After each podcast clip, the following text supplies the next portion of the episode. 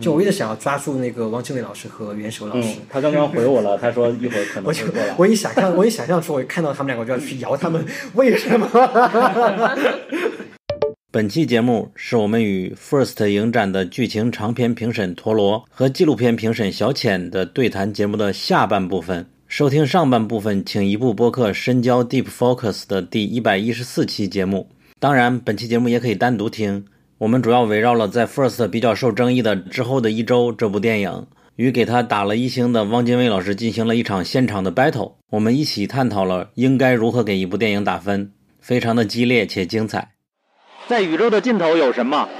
啊，我不知道啊。那西宁的尽头有什么？有干拌面、唐卡，有老酸奶，嗯，还有看过羊肉。哦哦，还有 First 青年电影展。从七月二十六日到八月五日，六档播客奔袭西宁。赶场凹凸凸凹电台，什么电台？撕票俱乐部，深交 Deep Focus，宇宙尽头小酒馆。我们用声音带您体验第十六届 First 青年电影展，一起关照历史，前往未来。正所谓此目之间，即为万象。赶场之间，干煸羊肠，每日步数必超十万。百米功耗，两碗干拌。导演制片跑得贼快。社恐播客，生拉硬拽。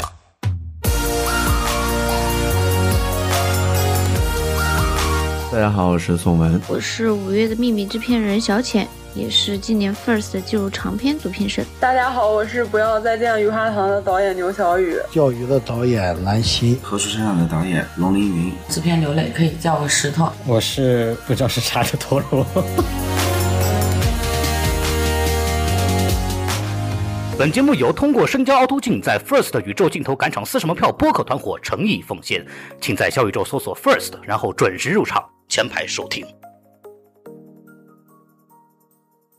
然后接下来我提一部吧，就是之后的一周，这也是整个 First 的第一部。我的第一步也是这个，也是因为涂老师他在文章里写，这是他很喜欢的一部。没用最，你的形容是侯麦式的伴我同行，然后我就很感兴趣，看完了也挺喜欢的。随着他的分数，然后在观众评分和场刊评分都逐渐落低，然后有的观众说他是拙劣的大学生作品，你怎么看这个？我很气愤，没有要开玩笑。就其实像我刚刚也是重复了很多遍啊，就是嗯、呃，这次选片里面有特别成熟的作品，也有像之后的一周这样，就其实其实它本身就真的是一个学生作品，呃，然后它的完成的条件啊什么的，可能当时看的时候和现在呈现的完成度还要更低一点。那个时候我们看的连调色，然后声音什么的都会更粗糙一点。然后我觉得其实这个涉及到一个评分的一个标准和电影节对。来到电影节的观众是，尤其是影评人、媒体这一块的一个引导的一个问题，就是这个 First 的影展它到底是一个什么样的影展？我们选出来的主竞赛这些纪录片、这些剧情片，你应该是以一个什么样的眼光来看它？因为呃，之后的一周比较吃亏的还是第一部放映的作品，就剧情长片里面还是第一部放映的作品。我觉得还比较吃亏的是，大家来到 First。从那么远，不管从北京还是从什么地方很远的地方坐火车、坐飞机来，大家想要看到的是一部，我要看到爆款，我要看到一部未来两个月、三个月能在院线上映，像那个《爱情神话》那样可以创造一个票房奇迹的一个一个大爆款。那结果一来看到之后的一周，我觉得其实是很能理解的，就大家打一星，说是什么东西啊？为什么跑那么远跑看？这个排片你们有干预吗？没有，跟我们没关系。我觉得这个其实涉及到我之前在那个第一导演的那个文章里面也提到这个问题，嗯，就其实涉及到一个引导的问题，就是媒体、影评人来。然后我觉得观众那块我就很难去引导，但是我们作为媒体、作为影评人，我们来到这个电影节，我们需要知道我们来到是一个什么样的影展。我们是平遥和 First 还是完全不一样的。你去看待平遥的选进去那些作品和你看 First 选的那些作品，你不应该是以一个同样的一个体系去对待的。我个人是这么觉得的。嗯，因为你要看 First 它定位什么，就是选的就是第一部和第二部的作品。你要去以那个眼光，以一个市场一个完全成熟的一个院线电影的一个审视角度去审视这些片子的话，那你要让这些导演怎么活以后？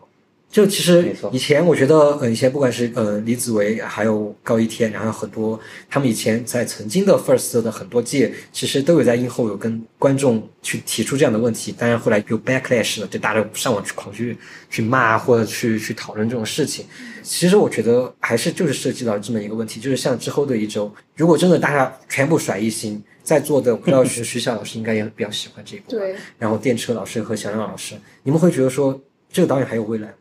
他以后拿着拿着自己的新项目去找创去去创投也好，还是去找资方也好，就说我拍过我的上一部作品之后的一周，大家上豆瓣一看四点多分，谁愿意拍他下一部作品？但是我觉得这个责任是在于谁？我觉得责任肯定不在于 First，因为人家选了这个片子，人家就想要支持这样的导演，也不在于我们，因为我们的确是想要支持这样的导演。但是我也不想说，我也不想怪罪于第一批给这个电影一星的这些呃影评人也好，媒体朋友也好。因为他们有完全理由，像我刚刚说，他们有完全理由去给这个一些，因为跟他们期待是完全不相符的。所以我觉得这这个是很值得大家讨论的一个事情。这个，我前两天来到 First 之后，然后我马上就跟朱委会他们说，之后的一周还有几场放映啊，我说映后我都想去参加，我想主动就去参加映后。我说如果现场有观众要提出来问题的话，我去现场去 battle。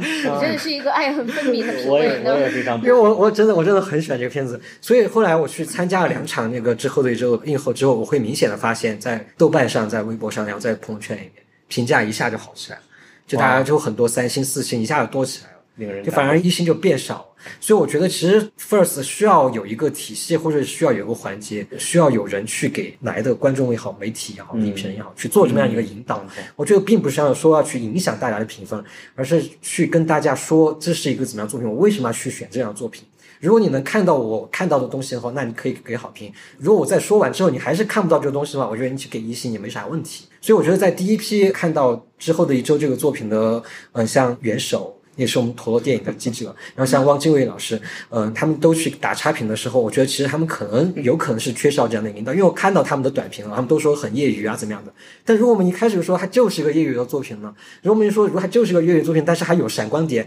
你们能不能看到它的闪光点呢？就是在这种情况下，他们还会不会去打一星？我觉得这个就是一个可以讨论的一个问题吧。福尔斯特就应该让我这种非资深影迷过来看。抱歉，就这个我说的有点多，又比较激动啊，这是是是我这次来 First 我比较激动的一件事情。就我一直想要抓住那个汪精卫老师和袁守老师。他刚刚回我了，他说一会儿可能会过来。我一想象，我一想象说我看到他们两个，我就要去摇他们，为什么？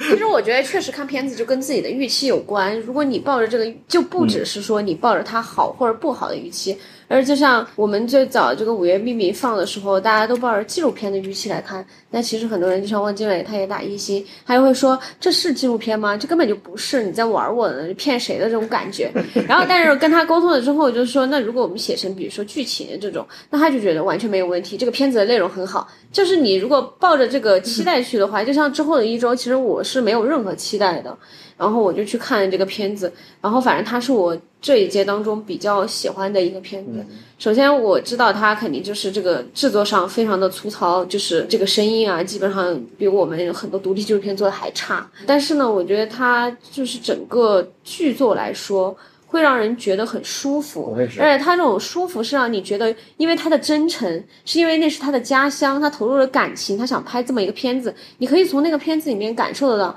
就这样，像我就说，一个纪录片导演，你只要跟他接触了一下，你就会发现，其实他跟他片子里面展现出来的那个东西其实是一致的。那我觉得之后的一周。展现出来的东西跟那个导演的那种给人的观感就是一致，因为他也一直在现场说，呃，我就是想拍我的家乡，那这可能是我的最后一部。而且另外从另外一个维度来说，我觉得。今年 First 很多剧情长片，它也是有专业的演员嘛。但之后的一周，明显的说，这个演员他不是那么专业，他甚至可以说就不符合这个什么所谓的演员的这个长相。但我觉得他们跟这个片子就真的是完全的融合在了一起。你要告诉我说这个婷是真的小镇这种青年，我觉得是完全幸福的。所以我在映后也跟那个女演员说，我就说她演技真的很好。因为我觉得，就是真的，你要呈现出一种很自然状态，那个是很难演的，那个是其实是专业演员往往想要褪去的一个那种东西。然后另外一个就是说，反正我看之后的一周，我经常想到一本书，就是那个黄登的那个《我的二本学生》，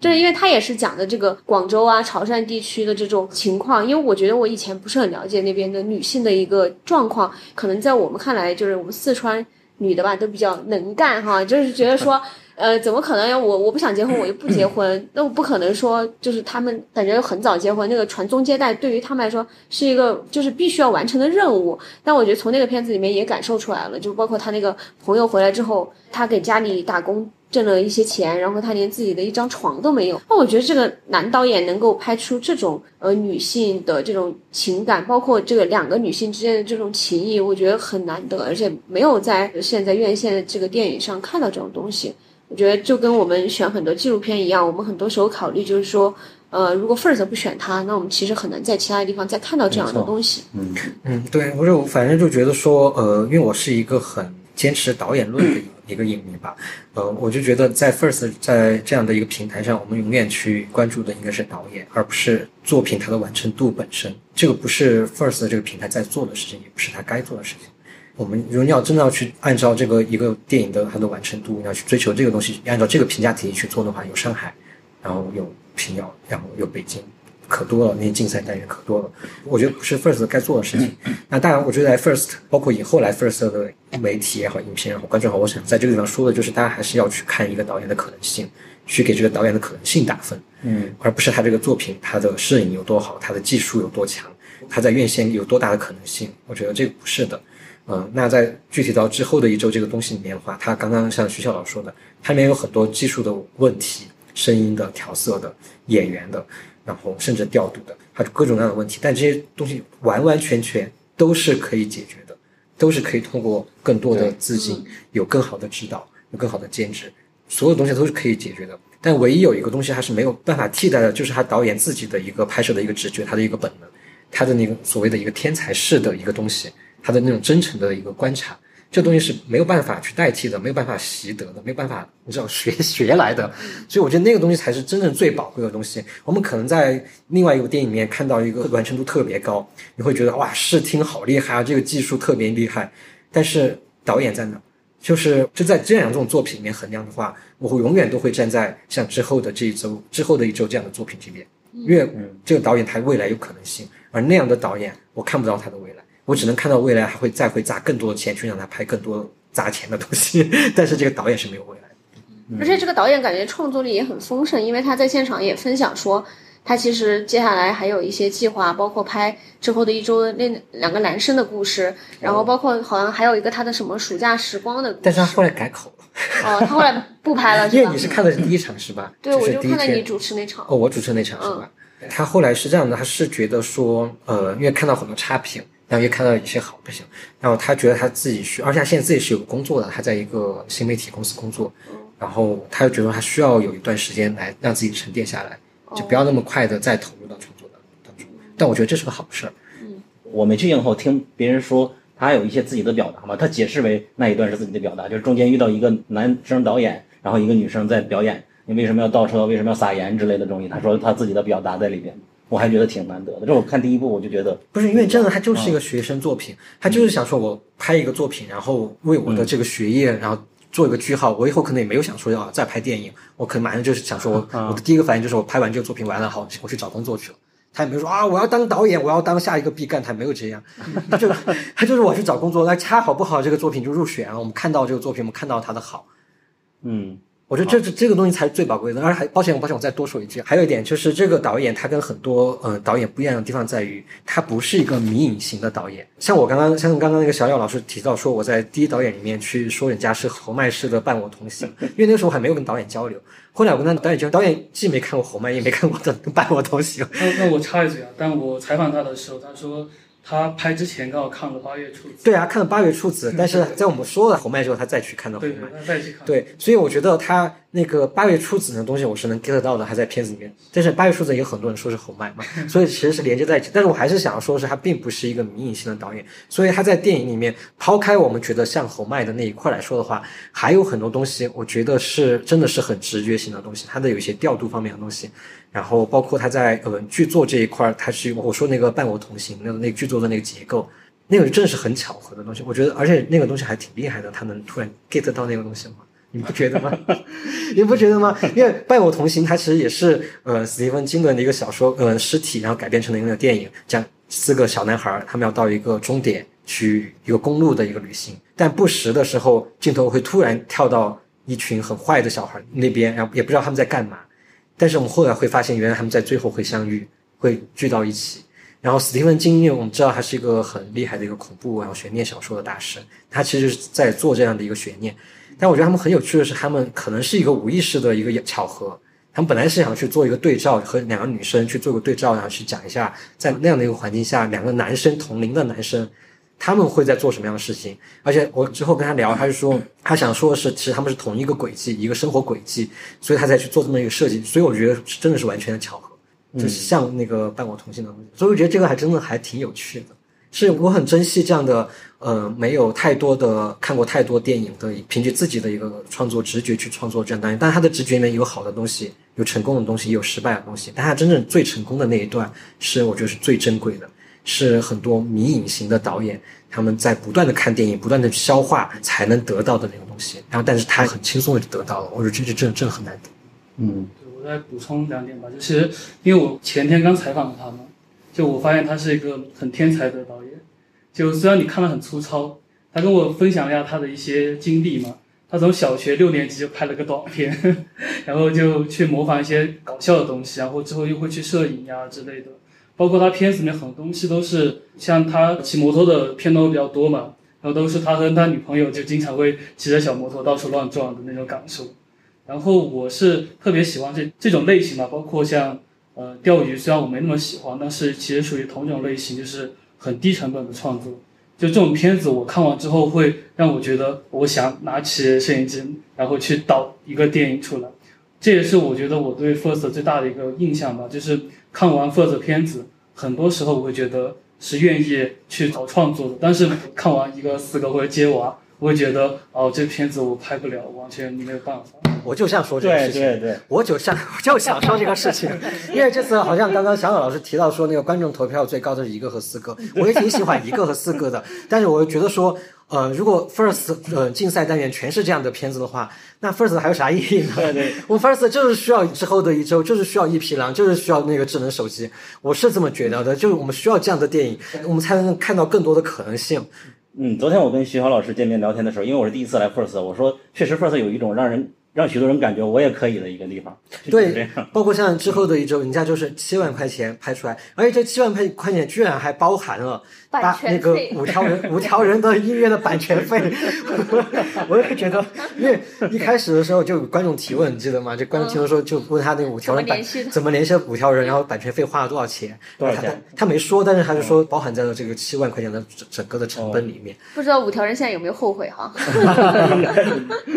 但他这个片子如果没有五条人的歌的话，就真的是失色太多。对，因为五条人歌和他真的是绑在一起。很搭，虽然声音混音做的不好，但是就觉得就 是这个台词是就是天然的。对对对，好呀。那因为汪老师是后进来的嘛，额外加一个环节就是，呃，因为汪老师他是一个比较毒舌的影评人或者影迷，然后给给这届，对啊，看你那么喜欢这届许多片子加了好多一星，然后我们觉得不是很理解，你现在坦白一下吧。啊，不，我我谁来描述？谁来描述？坦白从宽。嗯，不是不是，就是我刚刚其实已经说了，汪汪老师汪汪志伟老师可能来来晚没听到，我就说，其实比如像之后的一周这种事情，嗯，他遇到那么多异星，首先我说了，就是不怪汪精卫老师他们这样的媒体和影评人和观众，也不怪初审。然后也不怪 First 的影展，这不怪吵不起来了，更不能更不能怪导演，所以我说这个东西是需要大家讨论。这不是很，这不是完全是正常的那种事情，我觉得都是这样的，确实是不怪任何人。对，但我觉得这些东西是需要讨论的，就是说要怎么样去解决这样一个问题，因为刚刚有提到就是这个事情，就是像嗯 First 的影展，它这个东西和呃我们刚刚聊的，不管是平遥也好，还是上海，还是。北京也好，啊，甚至釜山啊什么的，那国际电影节也好，它都是不一样的。因为全世界只有一个 First 影展这样的一个东西，它就是专门为了支持青年导演第一部作品或者全放眼全世界只有这一个。嗯你要说戛纳的话，戛纳可能影评人周勉强算是。呃，但是如果我们在就算我们在戛纳看影评人周的时候，我们也不会拿主竞赛的标准去要求影评人周的片子，这是不可能的。所以我觉得在面对 First 影展的时候，我们媒体以前包括我经常来来的时候，都是以影评人、媒体的身份来。是会挑剔吗？不是，我不是说会挑剔，而是大家会有一个自己的一个评判标准在那儿。就我们会看一个作品，就是说这个作品有没有达到我们的要求，它的完成度怎么样，它的调度怎么样，这个导演好不好，表演好不好，我们会有自己的一套标准。但是我这次在做了评审之后，我会发现这套标准其实。是没办法实用了，就因为我刚刚其实也跟你提到，就是我们要不可能把每一部把所有的那个完成度最好的片子全部选进来，嗯，因为我其实我觉得至少对于我个人而言，我是来选导演的可能性，OK，因为我是觉得如果一个导演他的这部作品他的完成度不够高，但是他展现出了我觉得我没有办法去忽视的才华的话，我需要去选他，我需要让他被更多人看到。嗯但是这个就产生一个悖论，当他进入主竞赛竞赛单元被放映出来之后，大家仍然会按照以前的那个标准去评判他的时候，很简单，那就全是异性了。就其实很简单，就是说你到底评的是影片还是评的是导演？对，就是这个问题。所以我刚刚还在说，就是说，我就我就包括之前我跟那个高一天也在聊这个事情，我说你们电影节其实在未来是不是应该多去做这方面的引导？嗯就是我们是要去选的是这些青年导演，我们是选这些导演的未来，他们的可能性，而不是他现在呈现出来这部作品，他是不是能够进入院线，能卖多少钱？我觉得这个不是我们现在 First 要做的事情，也不是媒体人，然后影影评人，包括未来可能观众来到 First 应该去评判的东西。但是对我对我来说，如果一个影片它有很多很多问题的话，那我也会认为这是导演的问题。我对，所以我刚刚就提了个这个概念啊，就是说是因为有很多影评人甚至观众更会这样，就是我们可能很多时候不知道要怎么样去去评判这个东西。那我觉得这是分为两个可能性，就首先其一是需要有一个引导的环节，这引导不是为了影响，而是为了去介绍，比如说像我们这样的初审上台，去跟大家说我们为什么要把这个片选进来。嗯那如果你在看完之后，你觉得我们的这个说法你是认可的，嗯，那你去打个分。如果你觉得我们说的说法全是鬼扯，你完全没有看到任何这些优点，你觉得这些优点都是鬼扯，嗯那你可以打一星，我觉得也没关系。嗯但是我觉得是需要有这么一个引导，嗯而不是说是就直接把之后的就放在第一天，啪放上来，然后大家一看，哦，一个学生作业，我为什么要给他好评？我觉得我会非常理解这一点，嗯但是我就还是说，这这中间其实缺少一个环节。嗯，其实如果是这样想的，因为我也看了不少那个朋友的学生作业的作品，然后我觉得很多都比就是今年 First 主竞赛有几某些片子要好很多。嗯我就会在想，如果这种片子能选的话，那么那么多学生创作，每年上百部短片的创作，大学毕业的的那个学生作品，为什么不能选进来呢？就是他们可能没报吧？对呀、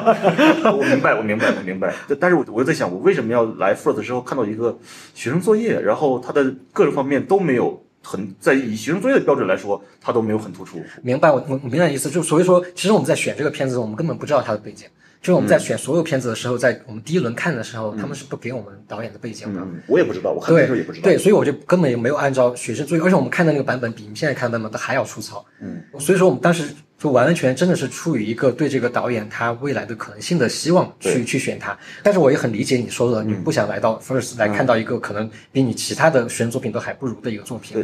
对。说实话，我说他是学生作业的作品的时候，我并没有指他真的是学生作业，因为我也不认识导演，他可能那个二十多岁或者三十多岁、四十多岁，但我看来这就是一个学生作业质感的片子，我是这么感觉的。是，呃，所以我就我就想问你一个问题，就比如说，如果你在，就像刚刚那个关于徐晓的那个问题一样，就如果你其实如果你提前有人跟你说这是一个完全没看过什么电影，用几万块钱就拍出来的一个学生作业，这导演现在真的都不想拍电影，拍电影他现在只是想要想要有工作，嗯，那在这种情况下，你再去看这个片子，你会给出跟一星或者是两星或者三星这样的一个差距吗？不会还是会给一星？对，因为其实我觉得应该包括评审，应该也是尽可能少的对这些背景因素产生影响。嗯如果看片之前，比如会跟导演聊天或者怎么样的话，那可能会影响一些。但是我觉得最终还是看作品吧。对，所以这就是个问题，就是我觉得其实问题并不是说看作品，而是看导演。嗯，就是看这个导演在作品里面有没有，你有没有想象得出他未来如果有更多的钱，有更好的团队，他能做出更好的作品。我觉得是在于这个这一点。嗯，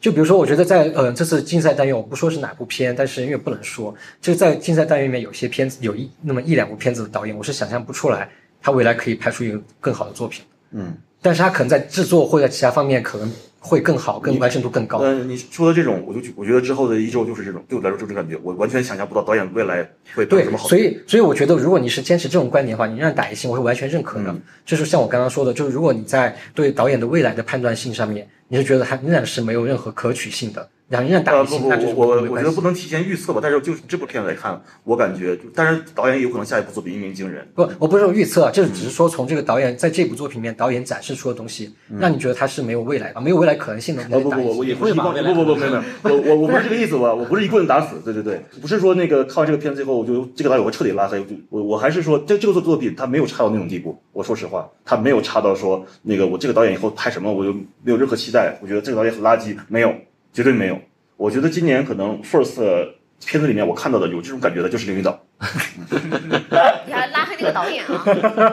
因为我觉得这个创作心态的的问题，没有啊，这个我们再说吧。我觉得合并一个问之后就一周不至于。合并的问题就是你是否把你的评分标准纳入一个新的维度，就是导演的未来的可能性。因为你来的是 first，那我觉得今今天这个我还挺有感触的，那我可能会考虑考虑。对，因为你来 first，但是我看片的时候，我也会看到问题出在哪里，比如说。之后的一周，我觉得问题很大也，出在演员上，呃，尤其是口条嘛，就是说台词的那个念白上。然后我觉得这两个女主角都不如那个服装店的女店员。对对对。啊，我个人是觉得，就是说，如果为什么说她来来演的话，我觉得可能会更好吧。而且其次就是剧情上有一些我觉得呃不是很理解，又包括它的这种地域性的一个一个一块的这种分段式的，我觉得很多地方，尤其是在结尾，我一直在等他导演能给出什么东西，结果出现了一个女老师在台球室，然后讲那些话，我觉得就很说教，然后就我就不明白为什么要安排个女老师。在那里，然后讲这些东西，然后最后又是一个长镜头，然后所以说我会觉得很失望。我一直在等。看看你能给出什么东西，但是最后给我这样的一个东西。对，所以我就其实就我就真的很尊重每个人他给出的一个评价，但我还是就最开始那句话，就是因为 First 它其实太特殊了，就是我们为什么我们选，比如说一个和四个选进来，如果你们所有人打一星，其实不太会影响到这个导演他未来的创作。嗯，明白我意思吗？因为他毕竟师出名门，他有那么强大的一个制作团队。但是如果我们把之后的一组选进来，大家都打一星，这个导演就不可能有未来，他不可能有下一步。所以在这种情况下时候，我们要怎么样去保护导演，但是又不干预到你们自己本身的自己的一个批评的一个自由的话，我觉得这个其实是很值得大家讨论的一个事情。所以我开始在说，才为什么才说，对这个不怪任何人，但是需要讨论。其实是任何一个电影，任何一个创作者的拍摄，都是肯定幕后非常非常艰辛、非常困难。无论是大成本还是小制作，还是两万块钱，对，肯定是都有很多很多问题。拍电影没有容易的，都不容易。但是说，如果我们要因因为这个，就是或者是那个，因为就是说，还是不希望说那个对于青年导演那个进行扼杀的话，那我们如果是往上升再鼓励鼓励他，或者怎么怎么样，我觉得也显得第一有点虚伪，第二的话，那如果这样的话，那他再拍，如果还是这样，或者只进步一点点的话。那可能也对他不是很好。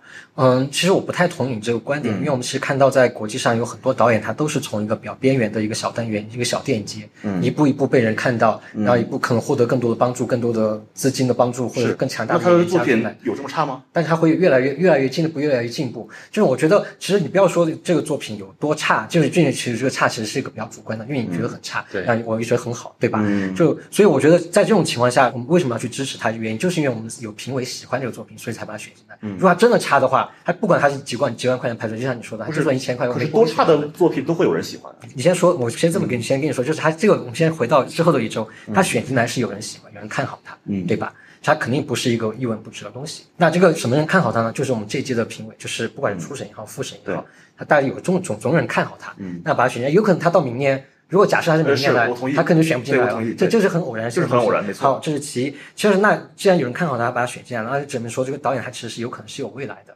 可能会像我刚刚说的那样，他是一步一步往上面走的。就像比如说拉斯冯提尔，他第一次出现在戛纳的时候，会有很多人讨厌他的片，又会有很多人喜欢他的片，就我觉得这是很正常的事情。然后这个说开了就不说多了，但是我就还是说，就回到我们刚刚说那个讨论的事情，就是在理想状况下，包括之前我在第一导演的那个采访里面也是也这么说的，在最理想状状况下，First 是不是应该有一个竞赛单元和一个刺激单元？就比如竞赛单元，我们全部都是放的是像一个和四个接娃这种，可能更成熟、更有背景。然后，呃，制作上都更成熟的一些呃首作或者是第二个作品。那在第二个刺激单元里面。就是一种关注单元里面，类似一种关注单元，去放一些可能比较青涩的、比较大胆的、比较挑战性的，但是可能制作稍微粗糙一点的，甚至学生作品的那种作品。这样的话，大家是不是就可以区别对待了？但是问题又回到中国这个环境，没有那么大的产量去支撑两个单元。我们一百五十部单元能选出这么十几部作品来，就已经感觉很勉强了。我觉得你说的好像。补一点吧，就是其实刚刚陀螺说这点，我也在想嘛，就是最简单的就是分两个单元。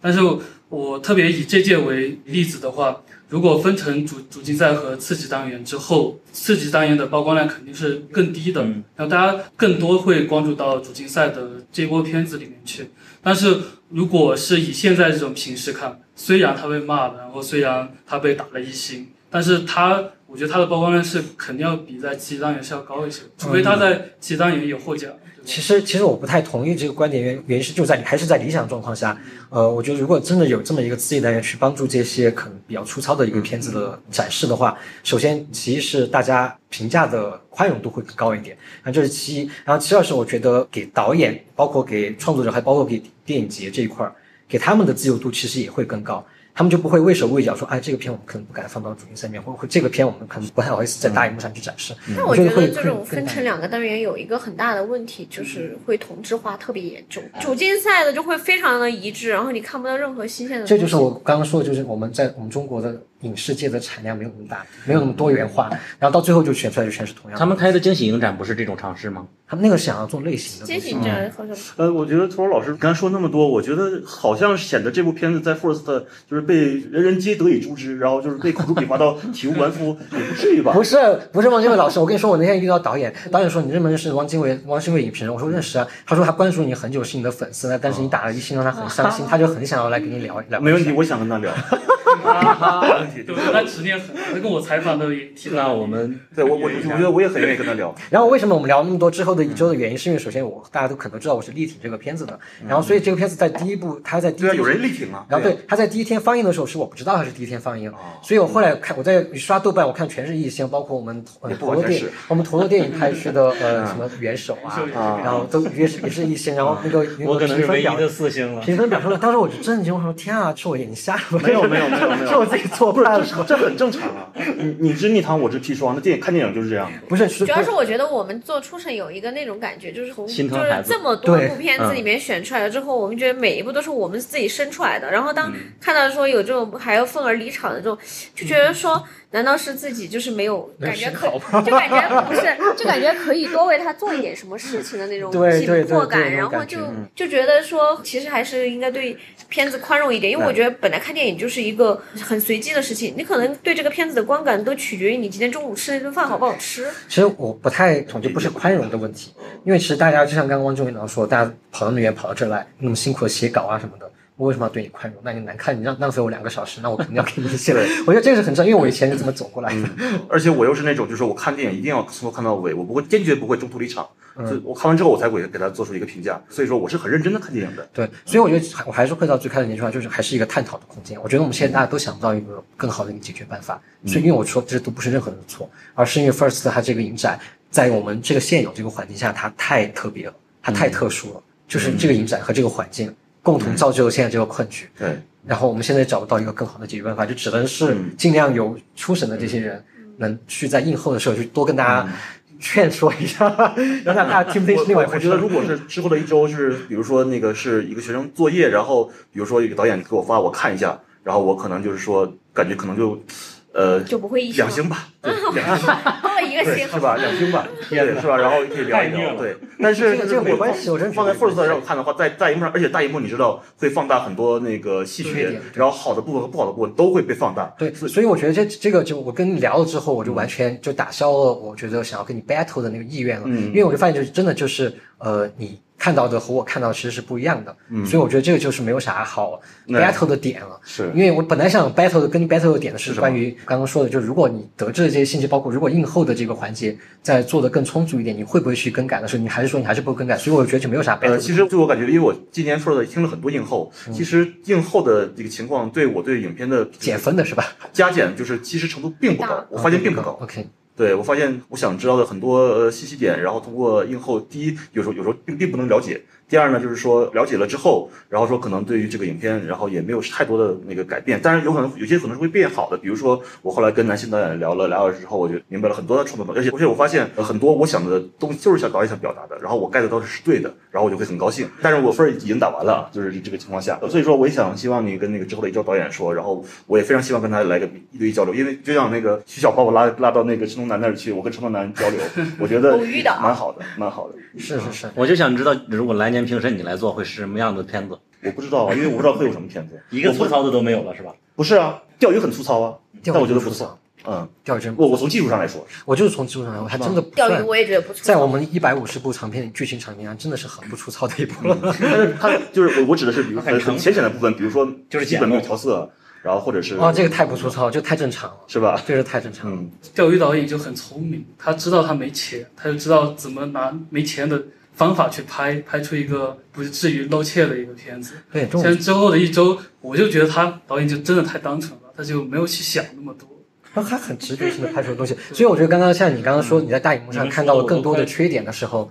我一下意识到这其实是我们完全就对这个电影看法不一样，就我所以我觉得就没一下就释怀了。就像有有有的电影我可能看了很多几十遍，但是之前都是在电脑上看，但是放到大荧幕的时候，我真的每一次在大荧幕上看都能看到一些没有发现的东西。对，我因为我是释怀，因为我之前看这个片子是我是在电视上看的，而且是还当时的声音和调色还更粗糙的时候，那这次我在大荧幕上又看了两遍，我就更喜欢了。所以这所以这是所以这是完全不一样，完全不一样。所以我所以我觉得你们快把我说成之后的一周导演的事业粉了。这篇我要看着他成长。哎，那小小张，你是为什么会特别喜欢这个片子？我就是我不会感觉到它是一个大学生作品这种习作，这个就是我觉得是审美的差异。我还喜欢什么小夜曲那种，都是这种。小夜曲我很不喜欢。觉得能喜欢小夜曲的人 还是很难得的，还是比较。小夜曲的短片我当场就已经写完了，然后还没。对，我确实有很多细。他们是很犀利，所以不敢发吗？没有，我不仅不是不敢发，而且我当场我把短片给导演念出来了。哦，你现场提问了？对，现场提问了。哦。而且是，而且，而且，我是以小夜曲这个片中演员讲台词的慢条斯理的样子去和导演提问的。你太刻薄了，我也要支持小夜曲去。没看这个片。这一段 battle 我还觉得挺有意思的，没有 battle，只不过交流，突然突然之后的一周导演进来了，发个微信。我觉得比较好的点就在于说，我们是站在不同的一个位置去看待这个影展，它未来要怎么样做得更好，怎么样去能帮助到这些这些青年导演。我觉得可能变成两期节目了，从这个角度，battle 是单独的一期节目。我的天！它是一种讨论嘛？我觉得现在当下这种讨论太难得了，因为大家都是客客气气的，然后说的都是一些好话，很少就是说有真的就是真实的想法。我特别喜欢这种交流，就是因为很多时候有些人如果人不对的话，你跟他聊着聊着，大家就开始生气了。对，就开始下下去就开始拉黑了，是不是？我觉得毕竟电影牵涉品味，对我我就经历过这种事情，对，然后我觉得你应该是一个经常被拉黑的人。我我就我我跟导演认识，还吃过饭，然后他在第一部电影我打了一星，然后跟他有一交流，然后我觉得为什么不喜欢，我觉得哪不好，然后后来他的片子。那个入围电影节，看完电影节之后，现场观众很多都是挺喜欢的。然后我出来之后，我就握着他的手，很真诚的说：“你一定要警惕那些夸赞的声音，他们可能会对你有害，而不是有益。”然后我也我也跟他讲了。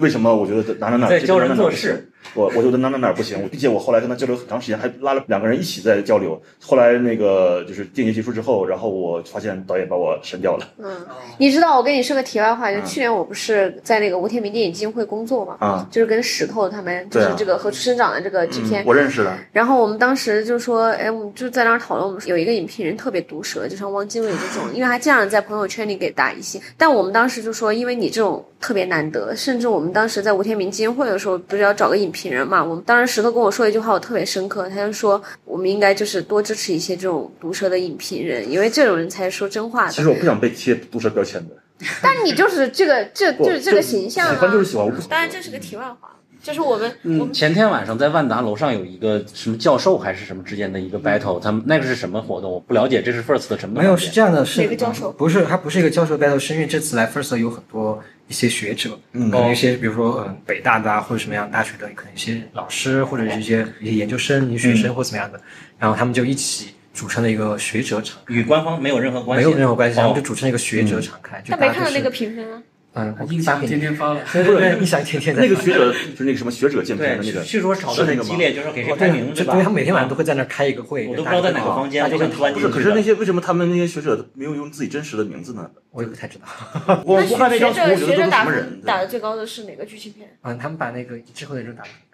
然后那个纪录片呢？纪录片。马上我看一下，马上我看一下。我挺好奇学者的这个看法的。对，但他们比较有意思，就是他们也是争议很大。比如说之后的一周，他们也有打一星、打叉的，但也有打满分的。所以之后的一周在那里边评价很好，我也想看。是今天的是吧？没有，这整就是他们现在最终的下面。我看看，三点二这个最高是那个《废物故事》哦，那这个跟我没有什么。哇，黑七一点一分儿。对，我其实蛮好奇，身为一个学者，我觉得黑七还是。有些东西对啊，我觉得这些学生应该会喜欢的吧？不是学生，是学者，有可能学者学者，嗯，就是我觉得他那个，如果你要写文章的话，我觉得黑溪是有很多东西可以写的。但是我觉得废物故事或者义务闯客，他其实除了他那个人物的故事，你其实没有太多东西可以去研究他。就我我是觉得是这样子。你这样说，我我也很好奇，就但是很遗憾，今年没有看，就是在 First 没看上，没有，希望以后对，希望以后那个能有机会吧。呃，我想补充一下，因为我刚才确实说，就是看片对导演的背景什么的应该没有影响。我后来反思了一下，其实是有影响的。比如说今年 First，我其实在看片之后，在写评价的时候，我或多或少会想到这是一个导演的处女作，然后说他肯定有很多不成熟或者是怎么样很难的地方，然后我有把这一点考量进来，有时候会宽容一点。嗯，你肯定有影响。你那个影评就是写《五月秘密》，你就拿着是陈东南是拍出偷的这种人，对对对对，然后你怎么可能对导演的背景没有影响？对，就是影响大大的。对，是。然后那个，但是同样的道理就是，假如说《五月的秘密》啊，举个不恰当的例子啊，假如说是吴京拍的，那我会觉得 哇，哎，这个这个了不起，居然能有有这种转变，嗯，我我我得鼓励鼓励。嗯，我可能会这样。但我觉得就是东南派这个《五月的秘密》跟偷就是一个很大的转变啊，就是我觉得那个偷他怎么说，他就是给你脸上一拳，就是你看完这个片子，你觉得呃现实是真的太残忍了，就是血淋淋的现实，然后你没办法改变，你没办法改变任何现实。但是我觉得《五月秘密》它就有一种，当然这样说可能东南不喜欢，就是我觉得人他到了一定的年纪之后，他其实看待这个世界的方式他会变得更温柔一点。他会去看到一些很温情的部分，他可能不想要以前就是我拍你一巴掌，我给你看这个片子就拍吧，他可能现在就在你心里小小的打了一拳，他就是给你一点点触动，但这个触动又很难，就是让每个人都 get 得到。就是这样的，我觉得是因为你，但我不是说你评价不好，我因为我看 东南也说，就是有这么真实的评价，比起就是虚伪的评价是更好的。对，我也告诉东南说，我是从哪些细节，我觉得就是这很不纪录片。其实我觉得刚刚汪精卫老师提到一点，是一个可能我们得如果要聊的话，可能要另外开一期播客来聊了，就是关于一个观影预期的问题。对，嗯，就是我们初审环节在看到。之后的一周这种作品的时候，和你在 First 看到你完全不一样了，因为他已经登上了这么大的一个嗯台阶了，他已经有这样的一个光环了。那这个其实跟戛纳一样，戛纳我们在戛纳前线第一次看到一个作品的时候发回了反馈，和等你们等到资源再看的时候，那个时候心情是没错没错，对我也对，所以我觉得这个东西是一个很有意思，我觉得可以值得去聊的东西，就是什么样的观影条件才是最佳的观影条件。其实我们在说获取所有的信息和东西之后再去看这个片子，那个时候是最佳的，还是我们啥都不知道就去看是最佳的？我觉得这个是有讨论空间的。对，就是就是像很多影片在那个出资源前，然后在豆瓣是一个高的评分，出资源后有很多迅速降低。而且就是还有一个事情就是说，因为比如平遥和 First 都是媒体场先于那个对对对这个观众场，所以说它的这个媒体场的口碑会极大的影响观众的期待，尤其是平遥嘛，媒体场的口碑一出，马上这边是影响了你观众的的期待以及二手票的流转。对，非常。大，我其实我觉得这很不好。是，所以我就觉得，呃，这个可以可以另外再聊。但是就提我们刚刚聊那么多事情，其实这个我觉得刚刚是没有提到，但我觉得其实也是有影响的环节。就我们当时在选片的时候，我们在看到领域岛或者看到之后的一种的时候，我们真的是不知道从哪冒出来的，是的，那种惊喜。但他们在去看到这个片子的时候，他们就已经是抱着一些期待的主竞赛了，已经是那个级别。或者有的片子是你自己一个人在电脑电脑前看，和你和一群人在电影院看的感受效果是完全不同的。比如说，我就举个那个摄影机不要停的例子。我在台湾看了一遍，我在那个资料馆看了一遍，资料馆六百人听，然后大家的看效果非常好。然后，但是很多人在自己在电脑上看了以后，就是觉得非常尴尬，就是完全是那个两种氛围体验。哎，这个就是另外一个。嗯，对。然后今天差不多经过了三个小时，我们约了两位评委和一个影评人，所谓啊，所谓影评人啊，所谓一起来聊的整个这届 First 的纪录片和剧情长片的一个情况。然后我们这个系列还有差不多十场节目，你们如果感兴趣的话，都可以欢迎收听。有的是单独采访的导演，有的是我们作为观众来聊整届的片子。然后今天辛苦几位嘉宾，谢谢大家，谢谢大家，谢谢大家，再见，拜拜，拜拜。以上就是本期节目的全部内容。但前排收听 First 系列还有更多节目，你可以在小宇宙 APP 搜索 First 继续收听。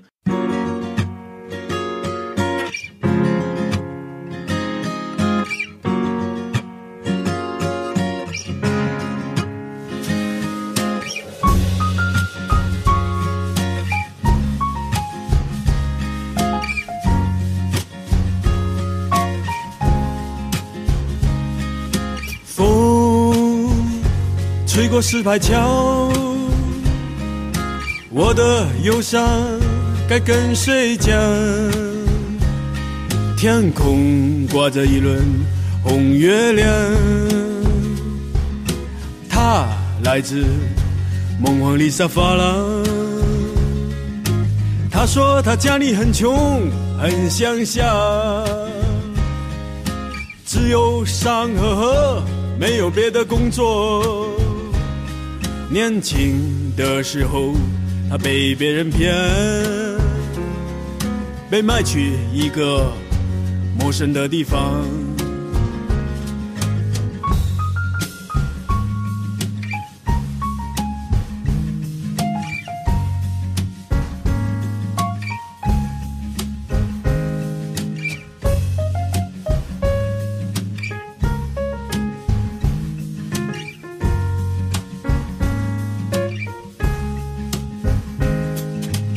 情有点复杂，我说简单点。后来他终于离开了那个鬼地方，可忧伤一直写在他脸上，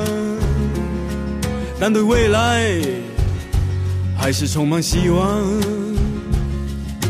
他想让我带他去海边，漫步在那柔软的。沙滩上，有风吹走所有的忧伤，在叶子树下一直到天亮。可是我家里也很穷，很乡下，除了捕鱼和种田，没有别的工作，像是和我说的差太远。他不知道我一直在撒谎。